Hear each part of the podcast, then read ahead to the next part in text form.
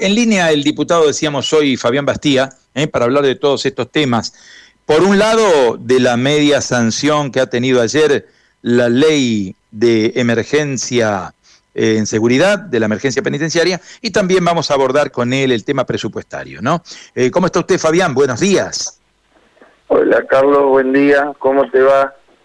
Muchas gracias por la comunicación. Gracias por atendernos a esta hora de la mañana. La idea era conversar, Fabián, primero sobre este, mm, sobre este apoyo que se ha dado a este proyecto que habla de emergencia en seguridad y emergencia en el servicio penitenciario, ¿no? Emergencia de seguridad y emergencia penitenciaria.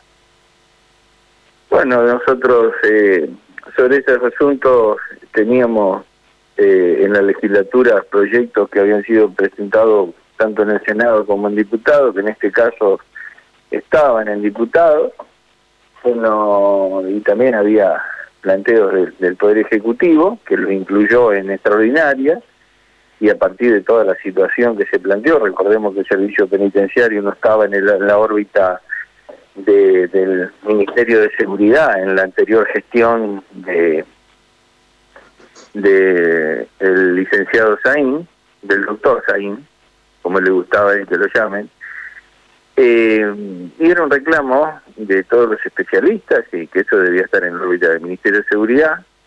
Bueno, eh, evidentemente la situación es conocida en las áreas. El ministro Laña en las reuniones que tuvo en su momento de una legislatura reconoció y lo vio potable, ya, lo vio bien y tomó esa medida y después, lógicamente, eh, el gobernador habilitó el tratamiento de esos proyectos y en porque los consideraba importantes y bueno, ayer se, se votó una serie de medidas, una emergencia de 3 mil millones de pesos para, para, el, para distintas inversiones y funcionamiento de, del ministerio y, lógicamente eh, medidas eh, para agilizar la toma de decisiones. Bueno, ahora la ley de emergencia, como todas, depende de la aplicación que se haga.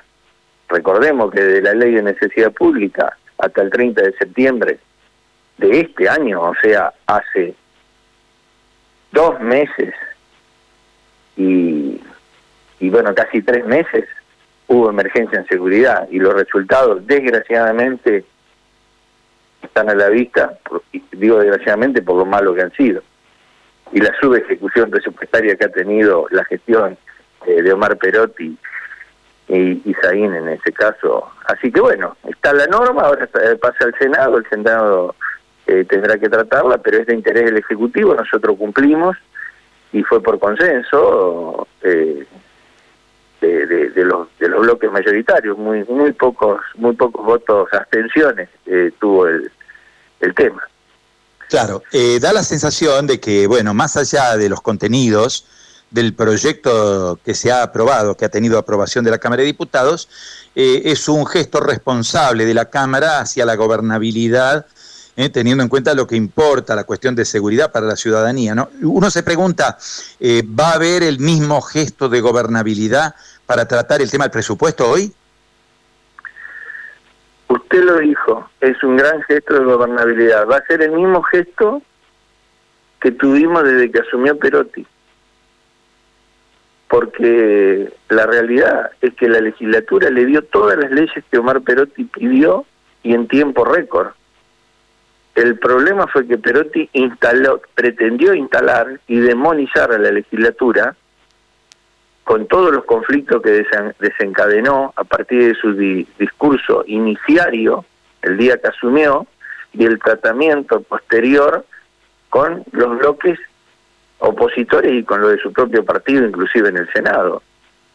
Yo le puedo asegurar que nosotros a los siete días votamos el consenso fiscal 2019, a los siete días de haber asumido. Votamos, el votamos la ley tributaria, apenas había asumido. Le votamos en marzo del año siguiente la ley de necesidad pública, le votamos los fondos COVID, le votamos los presupuestos y, tributarios el año pasado, le votamos todas las leyes. Eh, le hemos votado absolutamente todo, el presupuesto y la, y la ley tributaria tenemos acá. Lógicamente que debatimos, discutimos, pero nosotros hemos sido muy responsables. Y si hay algo que no puede decir Perotti, que no tuvo la herramienta jurídica, lo que no tuvo él es gestión y capacidad para resolver los problemas, porque en todas las áreas, en todas las áreas hemos empeorado, pero siempre hay un culpable, como pasa con la EPE ahora, la culpa del calor, y yo le puedo explicar al detalle cuál es el problema de la EPE hoy. Usted se anticipó a mi pregunta porque yo le iba a preguntar eso. Bien, lo escucho.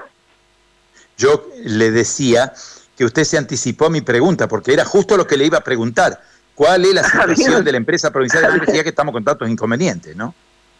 Bueno, la, falta de inversión, una gestión totalmente errada desde el día que empezó. Hemos hablado con usted, Carlos, cuando explicábamos la intervención. Es inédito lo que hizo cuando asumió. Intervino una empresa que no tenía autoridades porque las tenía que designar él uno interviene algo que existe. Como las autoridades de la EPE, el directorio arranca con la gestión que lo designa, porque son cargos políticos con un ministerio, y él nombró un interventor para crear un esquema en aquel momento de empresa endeudada, casi quebrada por poco, desfinanciada, un montón de mentiras, donde el vocero de todas esas mentiras era Causi, el actual presidente y ex interventor. Así estuvieron un año, con el agravante que a los cinco meses, eh, cuatro meses de asumir, tuvieron que presentar ellos el balance, firmarlo del año 2019, nuestra última gestión con un superávit de mil, más de mil millones de pesos y con obras en marcha en toda la provincia.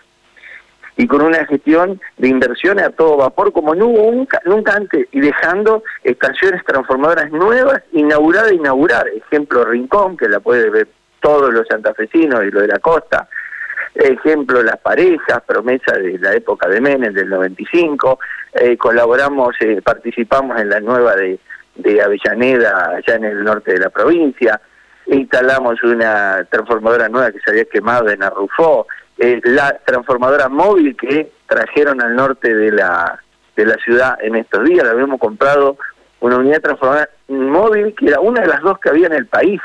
Y estábamos en planes de comprar otra. Acá el problema de la EPE, que no hay inversión y que se la usó para hacer caja y se la definanció, porque ocho facturas no le pagó la EPE a Camesa, cinco y media se la condonaron vía presupuesto para beneficiar también a Edesur, que la compraron los amigos de Massa, así como se lo digo, el grupo Vila Manzano y el dueño de Electroclor. El dueño de Electroclor es el proveedor principal de aguas de AISA en Buenos Aires y el conurbano. La preside al directorio Malena Galmarini, esposa de Massa. Hola. Eh, uno, uno se pregunta con todo este panorama cómo sigue todo esto, porque tenemos por delante, a ver, son los primeros calores, tenemos por delante todavía dos, tres meses, tenemos enero, tenemos febrero, que suele ser muy caluroso también. Coincido con usted, le echan a... Calor hubo siempre, Carlos. Calor hizo todo el verano. Y, y si hay algo que saben los santafesinos, sabemos los santafesinos de calor y humedad. Este año no hay tanta humedad. Y tormentas.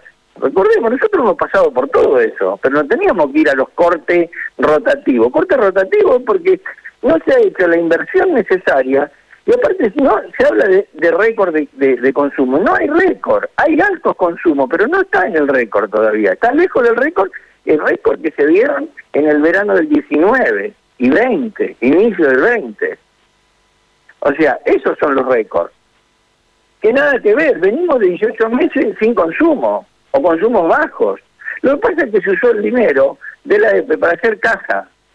Para hacer caja, literalmente cinco facturas y media le condonaron, dos y media la, la refinanciaron en 60 cuotas con camisa, con la mitad de los intereses, o sea, subvencionando los intereses, que van a pagar, se van a terminar de pagar la próxima gestión. ¿Y dónde fue el dinero que pagamos los santafesinos? Si, si con semejante favor que le hizo el gobierno nacional, cargándoselo ese costo a todos los argentinos, sepamos que todo eso que no, no se pagó de la distribuidora de energía lo pagan los argentinos por otra vía, por la vía de impuestos. Eh, sepamos que cuando nos, nos bajan eh, nos subsidian la energía, nos sacaron el dinero por otro lado. ¿eh? Tenemos que ser conscientes de esas cosas.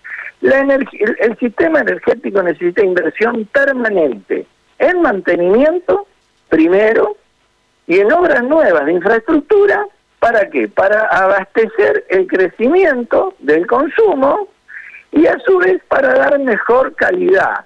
La industria de, de hoy no era de 20, 30 años atrás.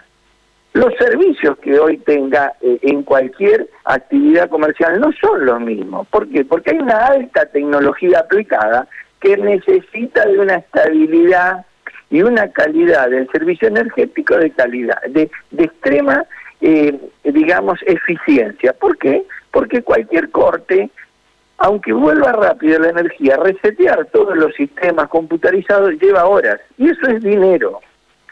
Acá el problema es la desfinanciación de la EP, la falta de inversión. Y no nos olvidemos de un montón de otras cuestiones eh, que se pretendieron instalar como deudas que no eran, eh, bueno, ni hablar. Eh, siempre sobrevuela con estos actores. Joaquín fue vicepresidente, después tuvo que renunciar por el escándalo del vacunatorio VIP, ¿se acuerdan?